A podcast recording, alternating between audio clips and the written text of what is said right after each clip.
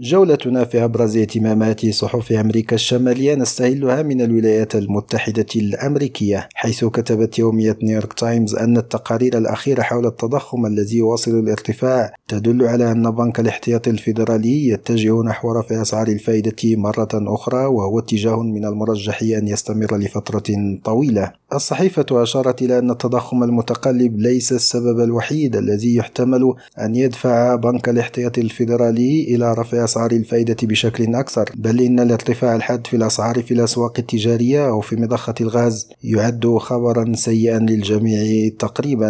أما في المكسيك فقد اهتمت يومية لاخورنادا بالاستثمارات الأجنبية في البلاد مشيرة إلى أن حوالي 400 شركة أجنبية أعلنت عزمها إجراء استثمارات في مدن مكسيكية على الرغم من أن 26 شركة فقط هي من شرعت بالفعل في إجراءات لإنشاء مصانع لها على الأراضي المكسيكية. اليومية أضافت أن الرئيس المكسيكي أندريس مانويل لوبيس أوبرادور سيجري مباحثات هاتفية مع المدير العام لشركة تسلا لمناقشة فرص الاستثمار التي توفرها البلاد للشركة لتعزيز حضورها في المكسيك.